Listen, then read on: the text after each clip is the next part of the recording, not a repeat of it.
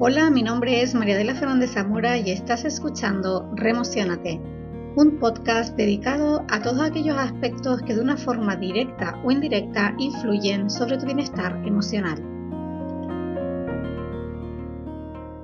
Hola, ¿qué tal? Bienvenidos a un nuevo programa. Estoy muy contenta de estar otra vez aquí. Si me sigues, te habrás dado cuenta que llevamos dos semanas sin programa y es porque he estado bastante indispuesta, bastante mala.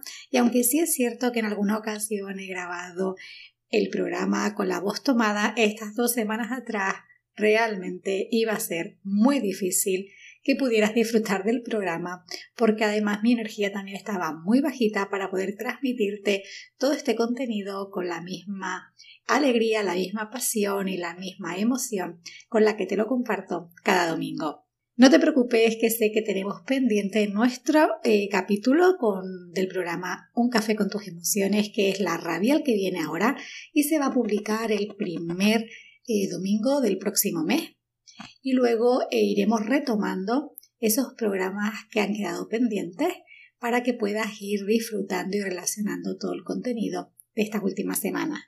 En el programa de hoy, conectando con esa temática que venimos hablando en las últimas semanas, vamos a hablar de cómo lograr ser constante. Si recuerdas, hemos hablado de por qué me cuesta motivarme, cómo organizar mi vida, todos aquellos aspectos un poco relacionados con la organización, la planificación, la concentración, la realización de tareas, el disfrute y la calidad del tiempo que invertimos. Así que hoy vamos a hablar de cómo ser constante. En muchas ocasiones habrás oído que el éxito depende de la constancia. E incluso has decidido a veces comenzar a practicar alguna tarea concreta, como por ejemplo ir al gimnasio, practicar actividad física, cambiar tus hábitos alimenticios o cambiar tus hábitos saludables. Esto suele ser los aspectos más habituales. Y una vez que te has puesto en marcha, acaba pasando un cierto tiempo y vuelves al principio y acabas abandonando. ¿Te resulta familiar esto? Quizás por tu propia experiencia o quizás porque conoces a alguien que esto que te estoy contando lo veas muy bien reflejado en esa persona. La pregunta que tendríamos que hacernos es ¿por qué nos cuesta tanto ser constantes? Por ejemplo, con los ejemplos que te decía antes, si yo tengo claro que me apunto al gimnasio porque quiero empezar a hacer actividad física para sentirme mejor, para activar mi cuerpo, para tonificarme, ¿por qué me cuesta tanto ser constante y mantenerlo a lo largo del tiempo? Y quiero compartir contigo unas cuatro o cinco ideas que estoy segura que te ayudarán a conectar con tu experiencia y ver si alguna de estos aspectos te están pasando a ti también. La primera idea es que Piensa que nuestro cuerpo está diseñado en muchas ocasiones para ahorrar energía. De esta manera, todo aquello que recibe como un gran esfuerzo o una lucha o realmente no sabe el para qué o por qué lo está haciendo, acaba abandonando. Esta idea la hemos hablado ya en otros temas y es que tanto tu cuerpo como tu mente, cada una de tus células tiene que tener claro qué está haciendo, por qué está haciendo y hacia dónde va. De esta manera, si no lo tiene claro o se siente en un momento de lucha y esfuerzo, va a activar mecanismos para liberarse de ese malestar y lo que se va a traducir es en que acaba abandonando. Y esto me da pie a las siguientes razones que está relacionado con los objetivos y las cosas que quieres en tu vida. La segunda idea sería que no tengas claro qué objetivo quieres. Por ejemplo, ¿cuántas veces has hecho algo sin tener muy claro por qué o para qué lo haces? Tampoco has tenido muy claro exactamente qué estás haciendo o simplemente formaba parte de una corriente, de un automatismo y has seguido hacia adelante, pero con esa sensación de no tener muy claro o de incertidumbre de lo que realmente estás haciendo o hacia dónde vas. No saber exactamente lo que quieres es una de las razones principales para no lograr ser constante. Así que en este punto te invito a que si esta idea resuena contigo, te pares y te dediques unos minutos a responder qué quieres.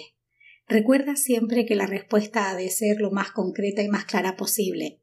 Si te cuesta darla en cinco palabras como máximo, entonces párate de nuevo, vuelve para atrás, revisa y redefine esa idea que quieres. Unos programas atrás hicimos un podcast dedicado única y exclusivamente a ayudarte a definir qué quieres, así que te invito a que cuando acabes este programa vayas a él y lo escuches porque estoy seguro que te va a dar ideas de valor para ayudarte a definir de forma breve qué es lo que quieres. La tercera idea es cuando sí, ese objetivo lo has logrado definir de forma clara y concreta, pero no es realista. Con esto me refiero a que muchas veces imaginamos, nos quedamos en un plano muy superficial con una idea muy vaga, muy idealista, muy pasional, pero realmente no nos hemos parado a analizar si esa idea casa en tiempo para lograrla, si tenemos los recursos, las habilidades, los contactos, las ganas, la motivación para conseguirlo. Así que no basta simplemente con que tú logres definir esos objetivos de forma concreta y clara, sino que también sean los más realistas para ti y tus circunstancias. Avanzando en esta idea, el siguiente punto sería, tienes tu objetivo claro, además es realista, pero lo que te falla es que no has definido acciones concretas y claras para conseguirlo. Puede ser que sí, que te hayas puesto a hacer cosas con un plan de acción definido previamente y sin embargo los objetivos no están siendo los esperados. Entonces, párate de nuevo y revisa esas acciones que están definidas. Pero hay personas que se lanzan hacia ese objetivo a la aventura, un poco esperando que según vayan sucediendo las circunstancias sobre la marcha recalculo ruta y voy tomando acciones, recursos y caminando hacia el siguiente paso. Cada uno de nosotros tiene su forma de funcionar y se conoce, pero cuando nosotros hacemos también esta parada y definimos ese plan de acción con acciones concretas, reales, con unos objetivos y unas metas también a corto plazo, que serán una secuencia hasta llegar a esa meta final, podremos también favorecer esa constancia y ese ánimo en mantenernos en esa decisión que hemos tomado. Y conectado con esto, la última idea es que cuando nuestro cuerpo, nuestra mente, nosotros mismos al completo no estamos viendo resultados, se activa una desmotivación muy grande. La desmotivación se traduce en un aumento de ganas de abandono, esto se traduce en un bucle continuo y al final acabamos perdiendo la constancia y volviendo al punto de partida quizás con un poquito más de frustración. Así que es muy importante que la motivación esté siempre presente, que busques esos conectores que te ayuden a activarte cuando sientas que estás bajita de ánimos, que no tengas muy claro si lo que estás haciendo te va a llevar al final a hacer ese objetivo. Y todo al final es cuestión de equilibrio, estas cinco ideas están conectadas entre sí y una al final influye en la otra. Así que te invito a que tomes perspectiva, apuntes todas las ideas, te vayas identificando paso a paso con cada una de ellas si realmente a ti te está sucediendo, si no te está sucediendo y sobre todo que pongas en marcha esas nuevas acciones para conseguir mantener ese nivel de motivación alto y de esta manera ser constante en ese objetivo que te has propuesto. Sea cual sea la razón con la que te hayas identificado, en todos los casos hay elementos comunes y es que tanto tu cuerpo como tu mente y cada célula de tu cuerpo al completo tiene que recibir de forma clara el proceso en el que se está metiendo, es decir, objetivos, acciones, hacia dónde vamos, elementos de motivación. Porque cuando sentimos que estamos fallando en, esta, en este aspecto de ser constante, todos estos elementos lo reciben de la misma manera, que son desde el esfuerzo y la sobrecarga. Si tu cuerpo está recibiendo algo con muchísimo esfuerzo, con lucha, con resistencias, con sobrecarga, ten seguro que tarde o temprano va a acabar desistiendo de esa tarea. Te acabará mandando señales de alerta, eh, dolores de cabeza, cansancio, aburrimiento, pensamiento, nada más que señales para que tarde o temprano acabes abandonando.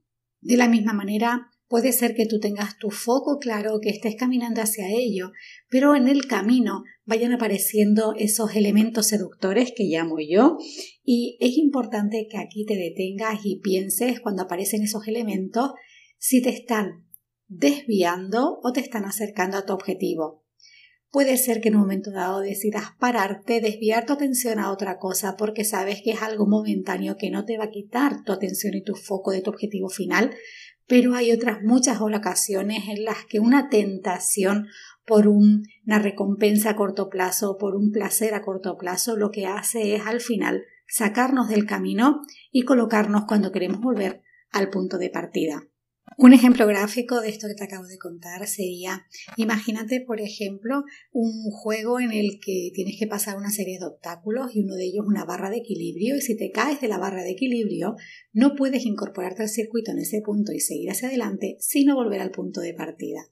Pues un poco esto refleja lo que te quiero transmitir con esos elementos seductores hasta qué punto cuando tú desvías tu atención y dedicas un tiempo a otra cosa que ha aparecido en tu camino, te está simplemente aportando un momentito de relajación, de dispersión, de algo diferente, o te está haciendo que cuando quieras volver al camino inicial tengas que ponerte en el punto de partida. Así que para acabar quiero compartir contigo unas herramientas que pueden ayudarte a mantener ese nivel de constancia o por lo menos activarlo si sientes que esto es uno de los aspectos que te cuesta hacer. El primero sería, por supuesto, dedicarte ese espacio a definir qué quieres. Recuerda siempre de forma clara y concreta y define paralelamente un plan de acción efectivo que te ayude a avanzar hacia ese objetivo. Las claves son concreto, claro, realista, que le puedas ir, a hacer un que le puedas ir haciendo un seguimiento para valorar si te está funcionando o no y sobre todo permítete adaptarlo redefinirlo según te vaya asistiendo y según la circunstancia. La segunda herramienta sería ampliar el foco, aumentar la conciencia de lo que estás viviendo. Esa idea de mosca que he hablado en otros muchos programas. Hablando, por ejemplo, de estos elementos seductores, cuando tú eres capaz de tomar distancia, tomar esa perspectiva de esa realidad, puedes valorar de una forma más realista, de una forma más objetiva, si esa decisión que vas a tomar te acerca o te aleja de tu objetivo. Y esto es válido tanto para elementos seductores que aparezcan en tu camino, como proyectos que quieras poner en marcha, cualquier, cualquier idea, párate, toma perspectivas, es cuestión de segundos y desde una visión mucho más amplia, podrás valorar si la incorporas o no a tu rutina, si decides quedarte ahí o simplemente seguir avanzando porque ahora no es el momento de dedicarle tiempo.